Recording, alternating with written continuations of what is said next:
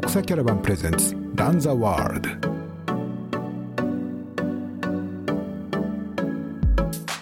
超えて45キロくらいだったと思うんですけど、自分はちょっとハンガーノックみたいになってしまって、自分の中でちょっと意識飛びそうな あのくらい、ちょっとフラフラになっちゃって、いやもう自分もここまでかと 思って、でもなんとかして追いつきたいと思って、ちょっと諦め、あの、やっぱり今回も2位かっていう気持ちは途中であったんですけど、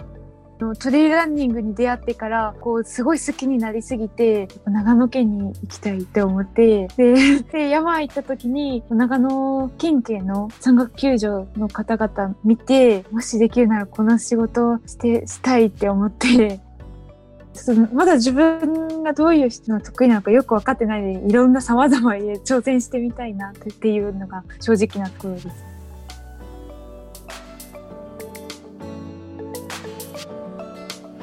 ドクサーキャラバンプレゼンツランザワールド。ポッドキャスト番組ランザワールドへようこそ。ドクサーキャラバンを運営している岩佐光一です。このポッドキャスト番組ではゲストをお迎えしてトレイルランニングを中心に様々なトピックについてお話を聞いてまいります。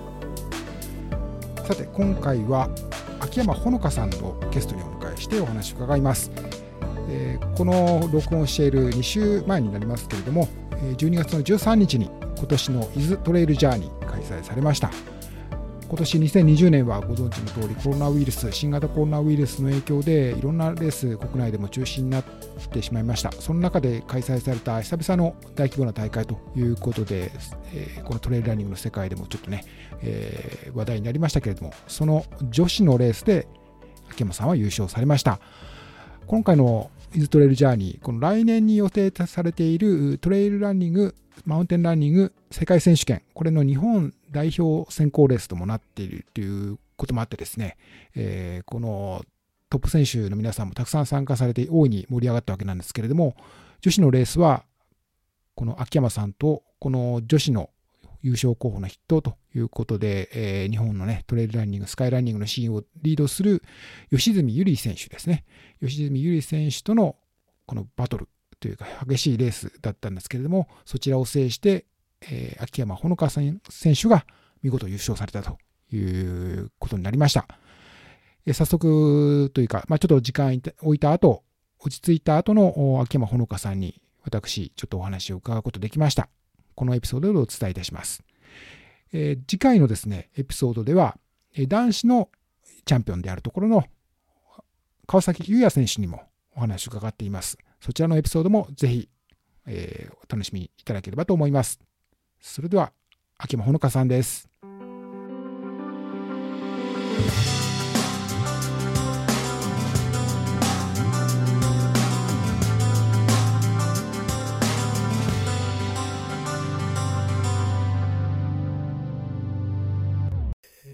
ゲストです。秋山ほのかさんです。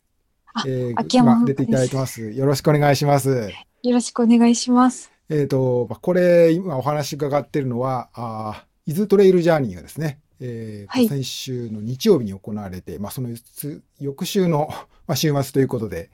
まあ、ちょっとこう、一週間経ったところなんですけども、お疲れ様でした。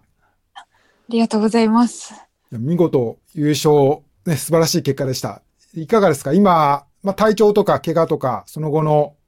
まあ、こう一週間経って、今落ち着かれましたか？特にそういう怪我とかもなかったですか？と怪我はなくて、えっと、レースの次の日は筋肉痛で、あの、普通にも歩けないくらいだったんですけど、あの、その、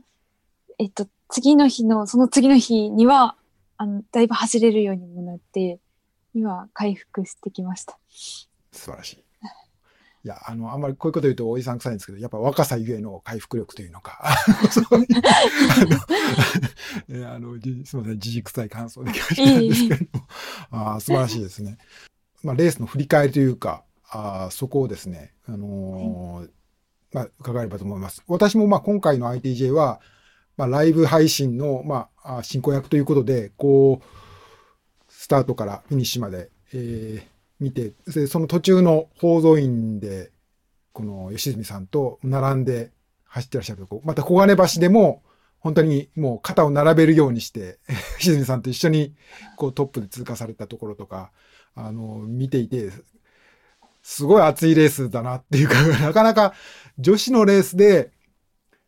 あの、ここまでこう、ね、競り合うというか、二人がこ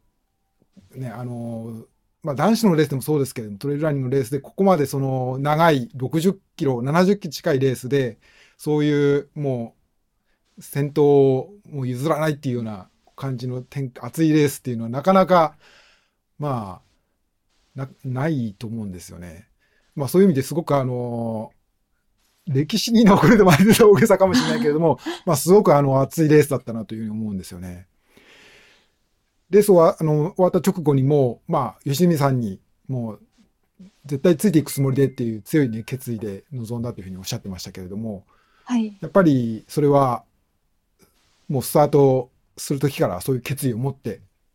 の、スタートされたんですか？えっとですね、えっと、今回レース出れる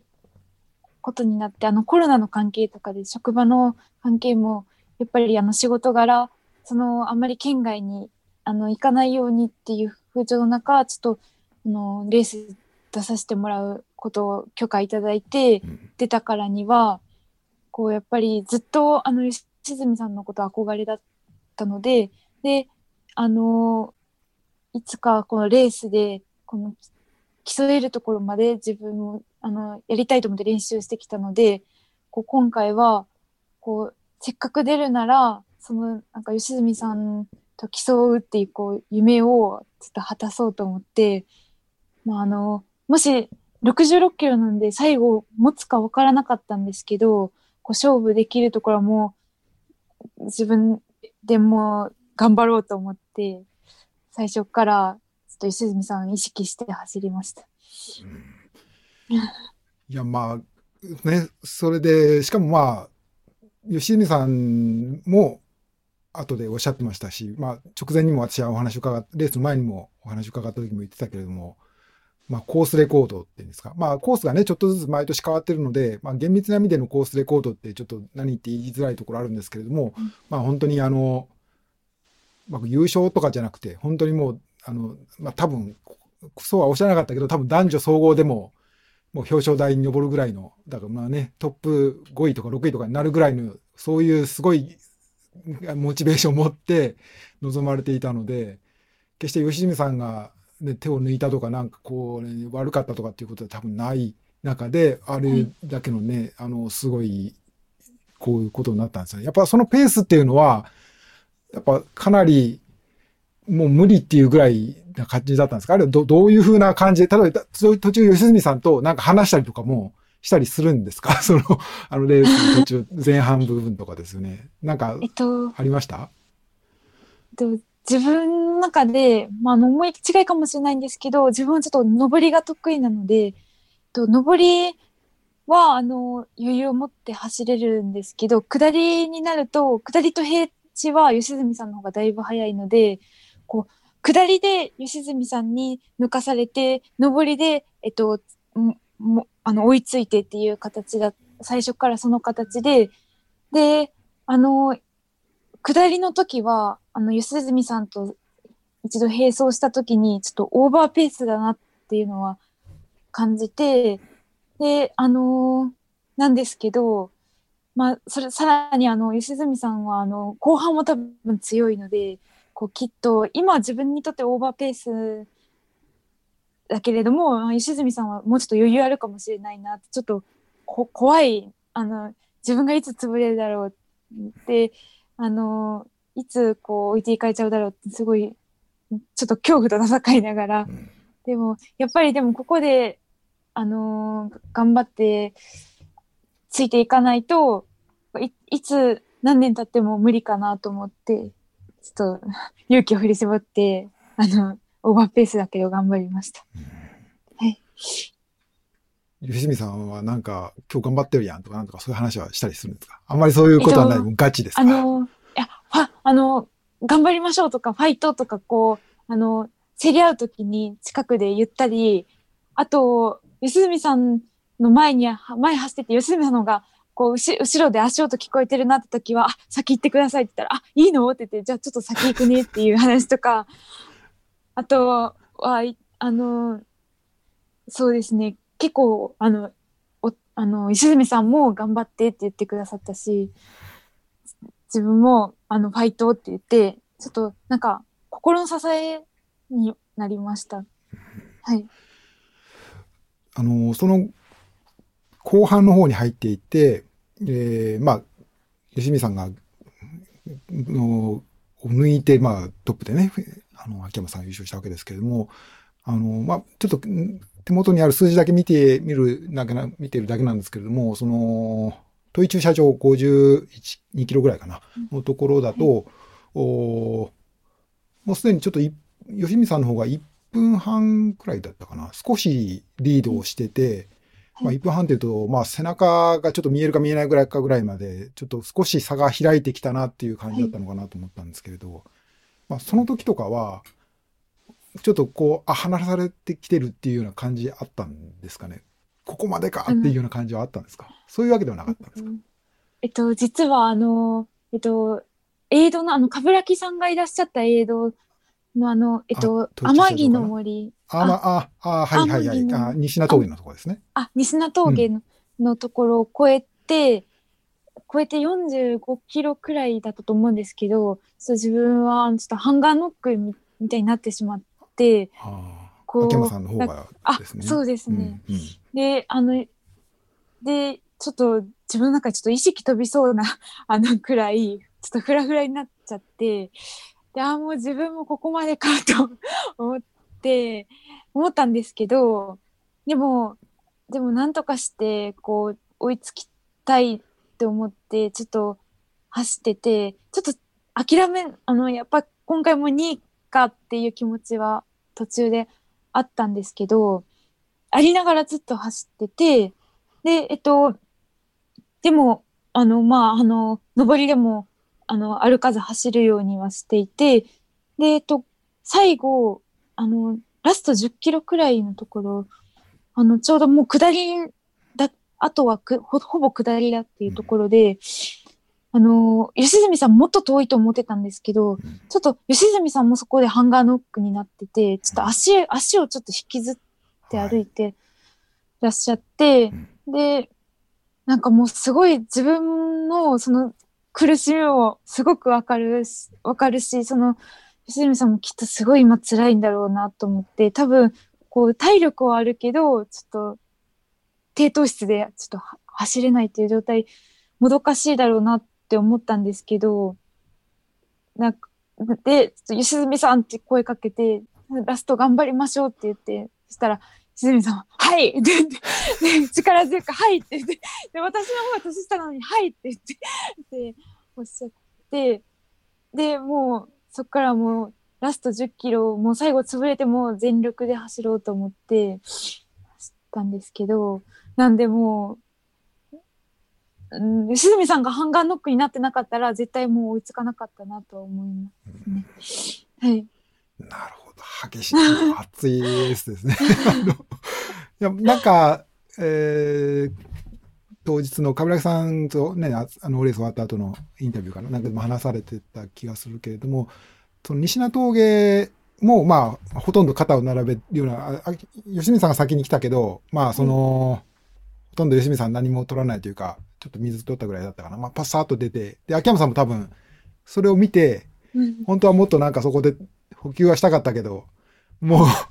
ここで置いてかれるわけにいかないって言って出たっていう、そこが西名峠の、はい、あの、はい、エイドステーションだったんですよね。確かその話ありましたよね。はい。だからまあ、もう、そういうこともあって、まあ、あの、ハンガーノックっていうのもそ、ね、そ、そ、その後ですもんね。そういうことがあった後で。はい。なんか、吉住さんが、だから、えっ、ー、と、だからまあ多分抜かされたのは多分10キロ、もっとそうですね、もう少し短いぐらいの、多分なんか、えー、ダルマ山高原のレストハウスと過ぎた後とかってなんか、僕はなんかちらっと聞いた気がするんで、はい、はい。多分それ、そうするともう残りは、ね、もう5キロとか6キロとか、ね、本当にもう最終盤のね、ところだったですよね、その、はい、あ、そうですね。はい。うん、ますます、すごい話。やっぱりその吉見さんも、ね、あの、もちろんこう満を持して、ね、望まれていただろうけれども、やっぱりその、秋山さんが後ろから、ね、こう、こうね、プッシュしているっていうところにやっぱプレッシャーもあったんだろうし、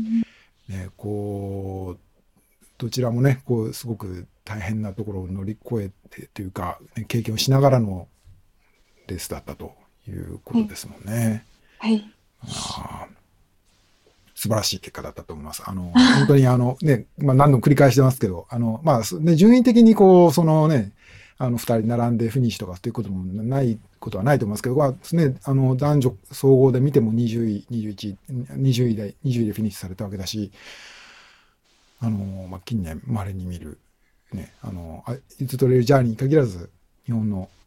ね、あの、トレイルランニングのレース、いろいろ私も、あの、見てるんですけど、あの、本当に素晴らしいレースレースだったと思います。はい。ありがとうございます。あのー、そうですね。まあ、そういう秋山さんなんですけれども、まあ、あの、ど、私もあの、あの、ちょっとね、あの、直接お目にかかったのは去年の世界選手権の時だったんですよね。はい、で、まあ、その時お目にかかって初めてご挨拶して、で、はい、なんか、どんな人なのかなと思ったけれども、なんか結構、なんか、割と、ふ、ふんわ、なんていうか、あんまり、なんていうか、アスリートらしくないっていうか、割とこう、なんか、あのー、ね、こう、こう、ふん、ね、ちょっとこう、ゆとりに、ゆ、ふんわかした感じの人だなとかって、なんか勝手なこと思ったんですけど、すいません。あのー、けどまあ、一、ね、その後も、今年に入ってからも、まあ、レースね、あの、コロナウイルスの関係でレースはないんですけれども、まあ、機会を見つめ、見つけて、あの、レースでは、あの、いろいろ出てらっしゃって、で、まあ、はい、吉見さんとね、あの、それこそ、また競り合ったりとかってこともあったし、うん、あの、まあ、活躍してらっしゃるなと思って、いなんいずれいつかね、お話をもっと伺えればと思ってたんで、今回はその機会いただいたんですけれども、はい。えー、まあ、私が最初に、あの、秋山さんの名前を見たのは、2018年の STY の時だったと思うんですけどね。はい、あの、はい、私直接その STY 秋山さん走ってらっしゃる姿を目の目にはしなかったんですけど、一緒にこう取材してるチームのメンバーがですね、あの、すごい若い女性が、吉見さんに続いて2位で、だったかな。で、あの、富士宮とか、ね、あの辺のエイドステーションで頑張ってるという話を聞いて、秋山さんがその、トレーラーニング始めたきっかけっていうと、どういうことがあったんでしょうか？えっと、きっかけは、はい、えっと、もともとあの、長距離、あの、陸上の長距離をやっていて、うん、で、えっと、あとは趣味であの、山登りも好きだったんですけど、うん、この、大学を卒業した後、あの、社会人になって、その山を走るっていう競技、トレイランニングっていう競技があるっていうのを知って、あ、じゃあどっちもできるって素晴らしいなと思って、始めたんですけど、うん、はい。その陸上競技の、そのされて、その学生時代されていてということですかね。はい、それで、はい、えっ、ー、と、で、学生時代はその、ちょっと私調べたところによると、その神戸大学のご出身でいらっしゃって、はい、まあそうすると、ね、あの、まあ神戸はトレイルというか、六甲山とか、まあい。ろいろ町と山と近いね、あの、はい、トレイルランニングされてる方にとってもすごく、あの、多いし、なんか盛んな場所っていう気がするんですけど、そうそう、そういうところで山に行かれたり、近くのそういう六甲山とかそういうところに行かれることも結構あったり、そういう経験もされてるって感じなんですか、はい、あの、大学のキャンパスの裏が六甲山で、はい、で、あの、陸上部の練習で、週に1回くらい山ジョグって言って、あの、六甲山の、あの、えっと、三条ケーブル駅っていうところがあるんですけど、はい、そこまでの大学の裏から走っていく練習をしたんですけど、うん、なんか陸上の平地だと私あのすごい遅くて、はい、あの競技とあの長距離選手としてもすごい遅かったんですけど山登ったらちょっと男性の選手にもついていけるっていうのがあってちょっと なんか自分の中で山の方が得意なのかなとか思って。たんですけど。すでにそこで才能というか、トレーランニング向けの才能がすでに見出されて、気がついてた。そうなんですね。結構じゃあそういう、じゃあ大学の、まあ、陸上の練習の中にもやっぱりそういう山だったりっていうのが取り入れられてたっていうことなんですか。はいはいうんそうですね。なるほど。はい。そうすると、あとい、もうそのい山がつ好きっていうことなんですけど、それはやっぱり結構その学生時代とか子供の頃からいろんなあ、こう、関西だったり、いろんなところ山とかも行かれたりとかっていうこともあったんですか、あ、はい。あの、母が、の趣味が山で、よく連れて行かれて、最初はあんま好きじゃなかったんですけど、はい。行ってる間にちょっと好きになって、いろいろ、あの、北アルプスとか、はい唐沢とか行って好きになりました。あはい。あ、じゃあそういうところで、まあ多分登りが得意というか、登りに慣れていらっしゃったのも、はいそういうお母様ね、とかとはい。山にたりとかっていう経験があったからなんですかね。はい。あ、そういうそうかもしれないです。はい。自然に。はい。うんはい。そうなんですね。はい。あーまあ、まあそういう、けどまあその学生時代の、まあけど陸上ということで言うと、まあ、やっぱりそれはまあその、ね、あのまあ、中にはまあそういう実業団で活躍してとかっていうことを経験して、ネットレーラーニングし始めましたとかっていう方も中にいらっしゃるんですけど、そういう意味で言うと、まあ、秋間さんの場合はまあそういう、まあ、神戸大学ね、まあ普通にそういう勉強っていう意味でも大変なところでしょうし、まあ、はいあくまでそういう部活動の一環っていう感じで取り組んでらっしゃったっあていう、のは、まあ、そうですね。っていうふうに考えていいんですかね。あ、はい。はい。うん はい。まあもちろんそういうね、あの、大会とかもいろいろあって、はい。ねそこで活躍されたりとかってこともあったんでしょうけれど。うん。なるほど。はい。それで、まあその後、おまあ大学卒業されて、まあはい社会人になられてはい。からは、もうやっぱり走り続けて、マラソンとかそういう感じだったりするんですか？あるいはやっぱりちょっと忙しくなって、あ、そう。陸上から離れてみたいな感じなんですか？あの社会人になって、忙しくなって、え。1年くらいもう陸上から離れて走ってなかったと思うんですけど、うん。うん、そのその後になんかでもやっぱり走りたいなと思ってうん。であのトレイルランニングっていう競技を知ってうん。で練習するようになったっていう感じですね。うん。はい。初めてじゃあトレイルランニング、まあ、まあレース、レースにしましょうか。まあそうレースと言えるものっていうと、なんか覚え覚えてらっしゃいますか？そういうのに出た経験、思い出っていうと。えーっと若若さじはいはい、はい。トレイル若さじトレイルでも、はい。あの出たんですけどなるほど。吉住さんが1位だった。ああ、そこでう、ん そこに出会いがあったという。はいはいはい。自分、確か、若さじで初めてかな、STY で初めてか、どっちかちょっと、なるほど。私の手元にちょっとあの、少しデータベース、あ。トラのデータベースで見ているんですけれど、はい。えーはい。2017年の若さじトレイルですかね。はい。えー9月にあった大会ですよね。はい。はい。そこで、そうか、えーあうんーそうか、吉住さんが男女走行はい2位という、なんか、すごいいい成績で、だったんですね。すごかったです。秋山さんがまあ 2, 2位でというふうになったとはいいうことなんですか。なるほど、なるほど。はいまあ、これが38キロとかだったかな、のレースですよね。はい。はい。そうすると、まあ、そこでまあ、吉見さんとも初めて会われたという感じだったんですかね。はい。なるほど。やっぱりその時、その経験ってどうでした？やっぱりまあ、あの、もちろんそうね、2位って表彰台に立ってっていう、やっぱ、いや、私も上り結構いけるし、自信持ったって感じですか？うん。えーっと、いや、自信はちょっとすごくなくなって、こう、吉住さんの走りってもう異次元に感じて、こんな人がいるんだと思って、で、の体もすごい出来上がってるし、こうなんか、もう手に、雲の上の存在を見たみたいな感じです。はい。じゃあ、自分が結構すごいっていうよりは、はい。なんか逆に、こんなすごい人がいるんだっていうことに驚いたというような方が大きかった。あ、大きかったですね。なんか自分、あ、すいません。大丈夫かあ、大丈夫。あ、ごめんなさい。大丈夫ですかね？あ、大丈夫です。はい。あ、大丈夫です。なんか自分ちょっと、あのー、と山得意かなって思ってたのに、うん、なんか異次元の吉住さんを見て、ちょっと自信なくなったっていうこともあります。うん、なるほど。じゃあ、まあ、吉見さん、一つの目標にされてたのは、まあ、もうすでにその始まりの時から、だったということなんですかね。はい。はい、なるほど。ああ、そういうことですか。はい。まあ、その後、ね、あの、けど、その、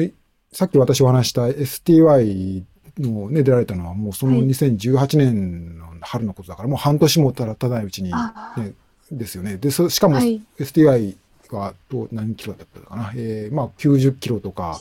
はい、そういう、その時の STY92 キロですよね。はい。それはかなりまあ、長い距離だし、あの、結構大きい挑戦というか、それもそういう長いウルトラディスタンスっていうか、まあ、そういうのは結構走られてたんですか？いや全然、そんな、あの、もう、あの、試合にぶっつけ本番で出るみたいな形で、なんか、その練習量もあんまり取れてなかったので、なんか、あの、もうで、い、行っちゃえみたいな感じで行っちゃってね。はい。まあじゃあ当然エントリーしたのは多分そのね、冬のことでしょうから、はい。ね、まあその若さじトレイルラン走、9月に走られて、ね、もうその、すぐ後ぐらいですよね、エントリーされたのがですよね。はい。はい、じゃあ、まあその時はまあ92キロって走ったこともないけれども、はい。まずはエントリーしてみようと。はい。はい。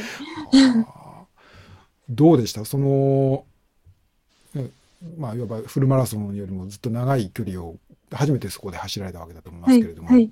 はい。ど、ど、どんな感じでした？自分としては結構うまく走れたっていう感じでしたか？いや、もう、あのー、す、もうなんか死ぬかなっていうくらいしんどくて、なんか様々な変な生理現象も起きて、なんかあの、なんかの、喉の、あの、えっと、口の上の部分が、なんか多分ずっと口呼吸してしまってたんで、乾燥してか、もうい、あの、痛くて痛くて、なんか、食べ物をなんか、痛くて食べれない状態になったり、なんか、命がけだなって思った覚えがあります。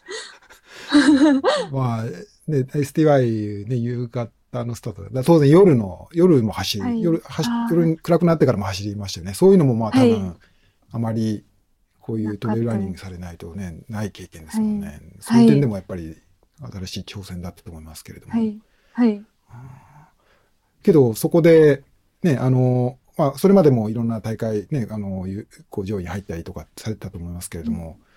多分 STY とかだと、ね、関東とかの人もね、こう、あの日本全国から、あるいは世界からいろんな選手集まりますし、はい、こう、秋山さんの活躍ぶりに目を留める人も増え、増えてくるんじゃないかと思いますけれども、そそういう、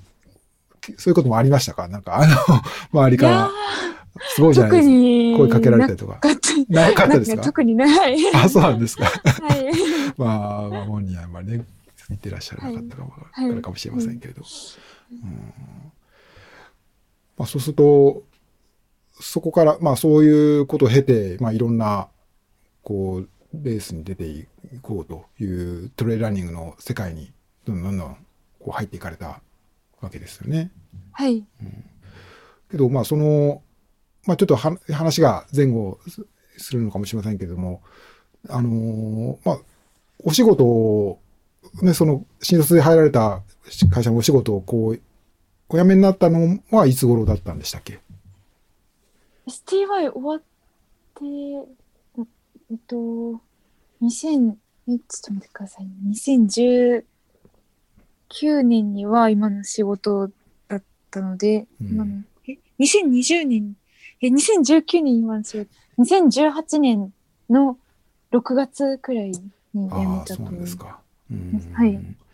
まあ、そうすると STY が終わって、からしばらくしてからぐらいですか。はい、はい。それはやっぱり、ちょっと仕事、うん、まあ、よく、私も、あれなん、人のこと言えないんですけど、そのトレイルランニングがにのめり込みすぎてというか、楽しすぎて、なんかもっと、あの、これをにに打ち込みたいとかっていうような動機で、あの、人生の大きな選択をしてしまう人が、私も含めていろんな人がいっぱいいるんですけれども、はい。あ秋山さんもやっぱそういう要素もあったんですか？まあもちろんいろんな理由があったんだと思いますけれども。あそうですね。あの、ちょっと、うん、こんなこと言ったらあれですけど、あの、トレイランニングに出会ってから、こう、すごい好きになりすぎて、こう、やっぱ長野県に行きたいって思って、で、で山行った時に、長野県警の、あの、その、山岳救助の方々見て、もしできるならこの仕事をして、したいって思って、ちょっと転職を考えるようになって、で、まあ、あの、試験を受けたっていう形ですね。はい。やっぱりじゃあ、じゃあ私が、まあもし、もしやと思ったけれども、はい、やっぱりその、トレイルランニングに出会って人生変わってしまった変わってしまいました人の一人ということではい。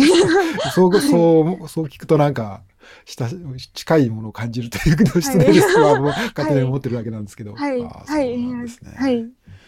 それはけどやっぱり、あの、まあまあ、ね、ご家族だったり、それこはいそ職場の、元の職場の方だったりとか、はい。ね、大丈夫なの？って話されたと思うんですけれども、はい。いそういうこともなかったですか？や、もう、多分誰にも理解してもらえないだろうなって、あの、トレイランニングやってない人には思ったんで、最初、辞めるとき親にも言わなかったし、ね 親にも言わなかったし、あのーもう、た退路を立って、あの、で、あの、まあ、自分の人生だしと思って試験受けて、で、それで、えっと、合格してから親に言いました。なるほど。はい。あーやっぱり、あの、そうね、私が脳みそでしたというか、やっぱりあの、そう、かなりガッツのある、ね。はあ、そうなんですか。まあ、そうすると、まあ、やっぱり、そうすると、まあ、それで、じゃあ、仕事を、まあ、じゃあ、そういうし、まあ、しあの、公務員のお仕事だから、そういうね、試験とかもあって、ちょっと準備の期間とかも経て、ということもあっただろうから、まあ、じゃあまあ、そういう、まあ単純に誘われたからそっち行くとかって感じじゃないですもんね。なんかそういう意味では、はいまあ、あの、強い決意がないと、そういうね、あの、長野に行って、はいそ。のな警察官になって山岳救助の仕事をというね、なかなかあの、こうすぐにできる、ね、そうはいパパパパ話進むわけではないだろうから、はい。ああ、そうだったんですね。そうすると、まあ、あのまあ私、お目にかかったのは、去年の、えー、だから6月か。ね、あのはい6月に、えーポルトガルで、このはいトレイル世界選手権があありましたよね。まあ、その時には、そうするともうすでに警察官にならなられて、とはいいうことだったんですよね。うんはいその世界選手権の時なんですけれども、これは、そうすると、えっ、と、まあ、その前の年なのかな、まあ、どっかでその代表に選ばれるレースで、こう、はい優勝されて、はい。なんですよね、千葉海外のレースですかね。はいそこですね、はいそこできっかけになったということなんですかね。これはやっぱり、なんか、どうなんですか？やっぱりその世界選手権目指して千葉海外のレースに出たとかっていう、そういう感じなんですか？なんか、そのき世界選手権に至った道のりもなんか、ユニークなお話ありそうで、なんか興味あるんですけど。え えあの、本当に世界選手権出てみたいなと思って、千葉海外エントリーして、あの、すあの、1位になろうと思って、出場しました。はい。やっぱりその、こう、やる以上は、もっと選手として、アスリートっていうんですかね、こうそういう意味で、こう、高いレベル目指したいっていう思いを持ってらっしゃったってことですよね、そうすると。そうですね。あの、長野県に行きたいと思って、もう前の仕事辞めて、長野県警察に、あの、入ろうって決めた時から、もうそこまでするんなら、こうトレイラン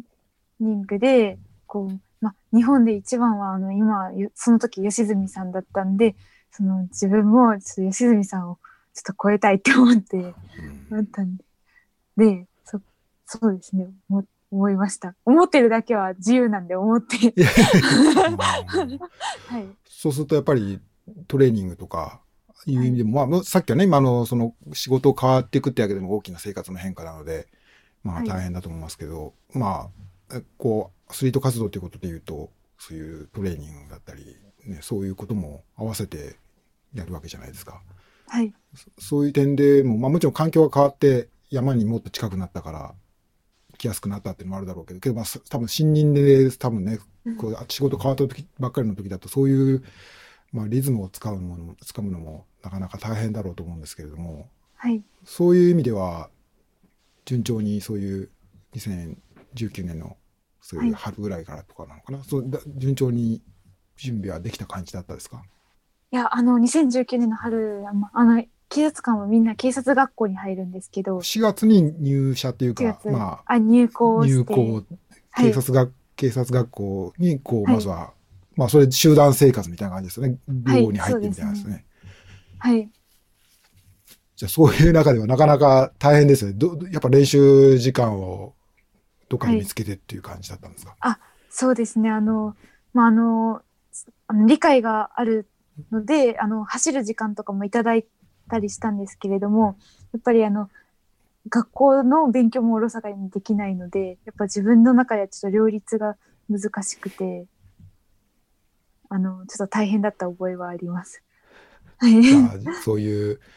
警察学校って3ヶ月とかそれぐらいなんですか？あそういう週半年です、ね。半年間です結構長いですね。はい、はい。そうすると、まあ、こういう平日も朝とか始まる前とか終わってからとか、こうはい今を見てって感じなんですか、あ、そうですうね。んはい。結構そうすると練習量とか、もう、まあ、どうなんでしょう。まあ、増やす時間の制約があるけど、かなり集中して、じゃあ、ややられ、そういうの自分で練習のメニューとかは学生時代のそういういろんな経験とかを元にして考えたりさ、自分で考えたりされたんですか？えっと、そうですね。自分で考えてはいるんですけど、やっぱりあの、警察学校内をぐるぐる走るっていう、もうひたすら、時間許す限り走るっていう。はい。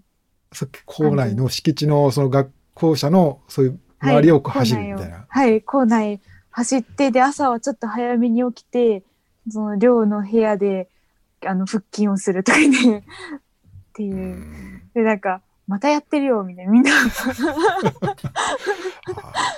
ま あ、そうなると、そういう、なんていうんですか。まあ、そういう、なんていうんですか、こう、ペース走とか、そういうのを組み立ててるっていうよりは、もう、そういう、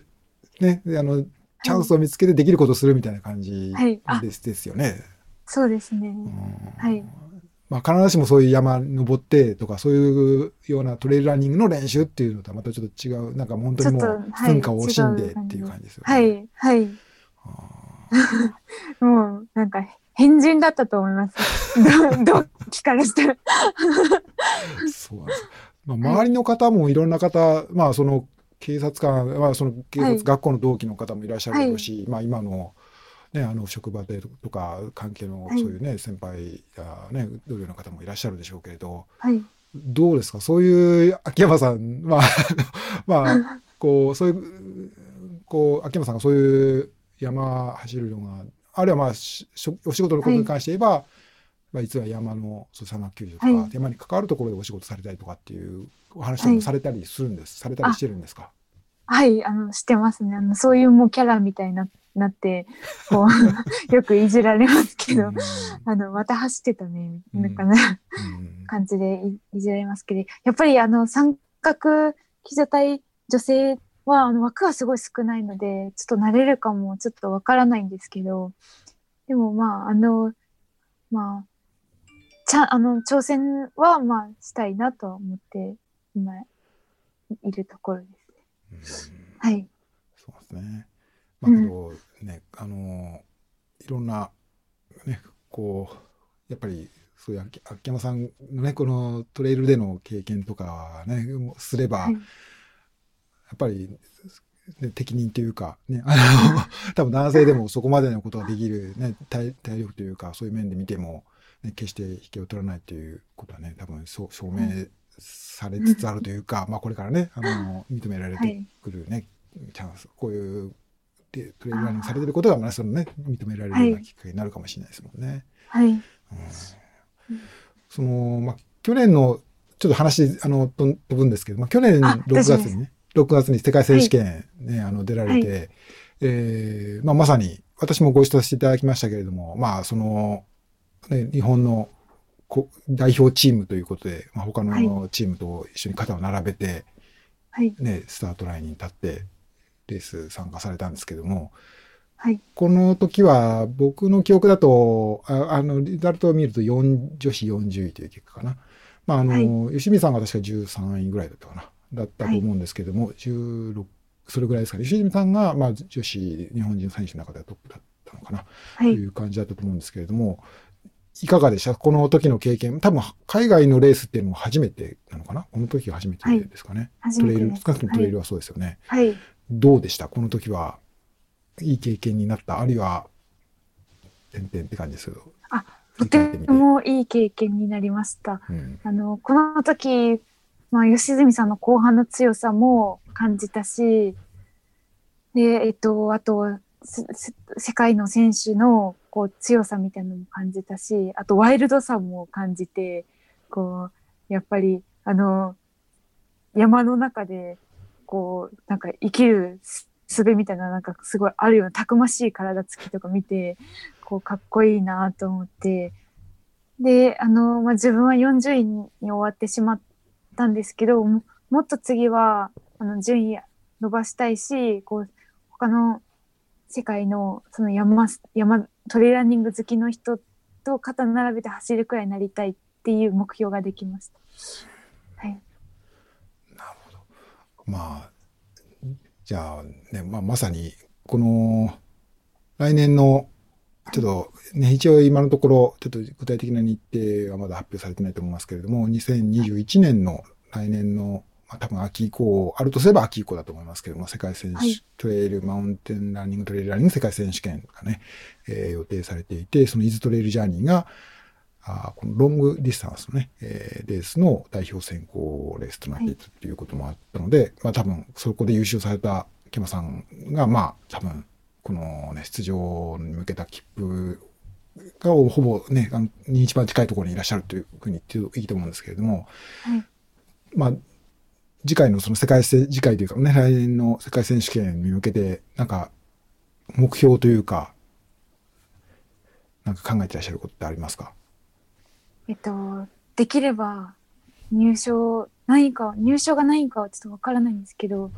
入賞したいって思う。せっかく出るなら、ちょっとこの前、その前回のレースで、こう、やっぱ職場であの休みもらって出たのに、こうなんか40位って言った時になんか、ちょっとなんか、あ、そうなんだ、みたいな感じの雰囲気がちょっといたたまれなかったんで、あ、それでも大したもんですけどね。いやでもせっかくこう休みもらってうんあえーなんか休みもらって応援してもらっていくなら、こう、なんかちょっと喜んでもらう結果で帰りたいなっていうのはありますね。すいません。はい。そうですね。まあ、入賞ってね、あの、あれですけど、まあ、去年の例だと確か女子トップ10が表彰台に乗ったというふうに記憶してますけどね。はい。だからまあ、そうすると、ね10位っていうところがはい。ね、一つの目標ということになるのかと思いますけれども。はい。そうなんですね。まあ、あの、ちょっとね、今シーズンは、ね、こうレースもね、非常にこう開催されないものとかぱいあって、異例の年になってしまって、また来年もね、まあちょっとどんな風になるのか、まだわからないところありますけれども、はい。今後、まあ定番の質問なんですけど、秋山さんの、こう、まあ今世界選手権のことちょっと聞きましたけれども、はいこう、目標はそこにあるのかもしれませんけど、これからや、やりたいことというか、アスリートとして、あまあ、トレイルランニングの方ところとか、まあそれ以外のこともあるかもしれませんけれども、はい。なんかやりたいこととか、出てみたいレースとか、行きたいところとか、なんか考えてらっしゃることあったら聞かせていただければと思うんですけど。と今はその世界選手権で入賞したいっていう目標ですけど、こう海外のレースいろいろ出てみて、こうやっぱり今その日本の中のでこう自分がトレイランニングのレースとか出てるのとは違うそのなんか楽しみ方とか世界の選手見たらなんかあるのかなと思ったりなんかちょっと、まあまだちょっと自分の中でもちょっと自分の視野が狭いのでこう広げたいっていう気持ちとなんかやっぱりこうなんかトレイランニング好きになってでやっぱ仕事変えようかなとか悩んでる人とかにこう勇気を勇気をこうやってなんか変わってもなんとか生きていけるっていうのをちょっと思ってもらえたらちょっといいな。なんかややっぱ自分の趣味好きなことでなんかをやるためにちょっと仕事変わったりっていうのってすごい勇気がいると思うんですけどなんかそれでも楽しい良かったなって今思うのでなんか悩んでる方がいたら こう踏み出してもらったらいいんじゃないかなとか思ったり そういうの思思いそうそういうそのなんか、まあ、今後どうなるかわかんないですけどちょっと悔いはないのでなんかそう勇気を与えられる、まあ、その上上からみたいになったらあれなんですけどなったらいいなって思思いますね。すいません。ああ、そうなんですね。はい。うん。まあ、ね、そうすると、例えば、例えば UTMP とか、はい、まあ、あね、僕はね、ちょっとあの、いろいろな、かあの、取材とかしてるせいでその名前が出てきてしまいますけど、例えば UTMP に出てみるとか、とかっていうことも、やっぱり、いつかはああったりしますかね？ゆゆ夢ですね。ですか出てみたいです。はい。うんはい。やっぱりその長い距離、まあその100マイルとか100キロとか、あるいはまあ、で今年はバーティカルの、バーティカルキロメーターのレースとかもね、い、っぱい地元の長野県の方で開催されたレースも、木山さん出てらっしゃったと思うんですけれども、はいこういうのが自分得意とか、こういうのにやっていきたいとかっていうのあるんですか？この距離、種種目っていうんですか？距離とかっていうことで言うと。えっと、のぼ登りが得意なんで、バーティカル、あの、いろいろ出たいなって思う思うんですけど、ちょっとまだ自分がどういう、どういうのが得意なのかよく分かってないので、いろんな様々に挑戦してみたいなっていうのが正直なところです。なるほど。まあ、こだわらずに、まあ、いろいこだろ経験していこうと。はいうんはい。そうなんですか。なるほど。ね、楽しみですけど、まあ、今、27歳でいらっしゃるんでしたっけ、はい。はい。だから、まあ、男性で言うと、27歳で言うと、上田瑠衣君とかと同じ、あね、世代ですよね。だから、はいまあ、新しい、そういう、ね、こう、せ新しいっていうか、ね、20代の世代で、ね、まさに世界とかね、そういうところまで見渡し見てやっていこうっていう方いらっしゃるってお話聞けて、本当素晴らしいなと思いました。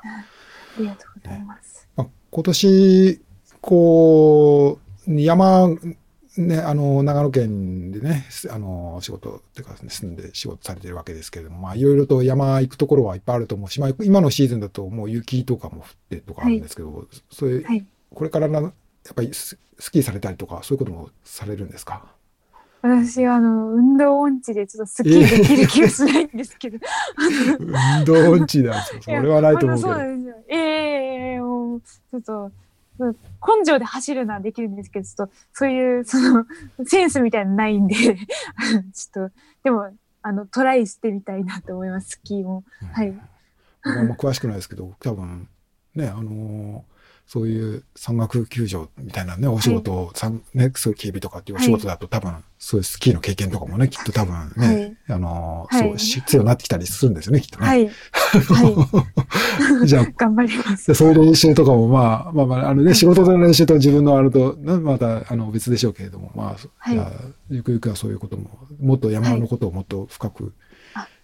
経験していくっていうことも、これから課題としてあったりするんですかね。そうですね。はい。いろんな勉強したいと思います。わかりました。ありがとうございます。まあ、あの、ね、というわけで、まあ、今回、ケムさんの話、こうちょっとじっくり聞けて、またこのポッドキャストの中でお伝えする機会いただけて、ありがとうございました。ありがとうございました今。年ね、もう年末なんですけど、年末年始とか、まあ、ちょっとね、コロナのこととかもあって、帰省しないでくださいみたいな話もあったりするんですけど、どんな感じで過ごされる予定ですか？お仕事ですか？えっと、年末年始、あの、い今のところ休みが取れれば、あの、31日は、あの、あの、横内選手、横内くんと、横内太郎さん。上田はい。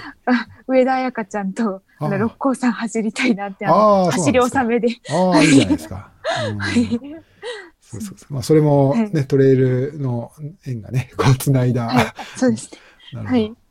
い、いですね。あの、いそういう、ね、お互い、ね、あの、横井さんも去年のね、世界選手権ではい活躍されて、上田彩香さんはね、スカイランニングのイベントを今年ね、秋山さんと共にはい。大活躍されて、はいそういうし、お互いにこう刺激がはい。刺激で。す。わはい。あかりました。ありがとうございます。りがとうございます。秋山さん、秋山ほのかさんでした。ありがとうございました。ありがとうございました。秋山ほのかさんのインタビューをお届けいたしました。えー皆さんいかがでしたでしょうか？まあ、私もじっくりこういった形でお話聞くのは初めてでして、まあ、あの、こう印象としては、最初思っていたのはもっと若、27歳の若さでもあるし、えーなんかこう、ほんわかした雰囲気持ってらっしゃる方なのかなと思っていたんですけれども、えー実際お話ししてみると、なんていうか、すごく熱いこう情熱というんですかね、強い決意で思って自分の目標に向かって進んでいくという、そういうこう熱いこう気持ちを持った秋山さんのちょっと素顔にですね、触れることができたなと思います。あのこれからね、トレイルランニング、山を走るという世界で、こう長野をね、今お住まいの長野県をこうフィールドにして、ますます活躍されていく秋山さんの姿をですね、いろんなエピソード、話題、ストーリー、いろいろお伝えしていければなと思っています。非常に楽しみに、皆さんも楽しみにしていただければなと思っております。はい。えこの次の次回のエピソードではですね、えーイズトレイルジャーニーの、今年のイズトレイルジャーニー男子チャンピオンの川崎優也さんですね、川崎優也選手にもインタビューのエピソードをですね、お伝えいたしますので、楽しみにしていただければと思います。はい。これからも様々な話題をこのポッドキャストでお届けします。ぜひチャンネル登録していただいて、お聞き逃しのないようにしていただければと思います。ランザワールド、お相手は岩佐浩一でした。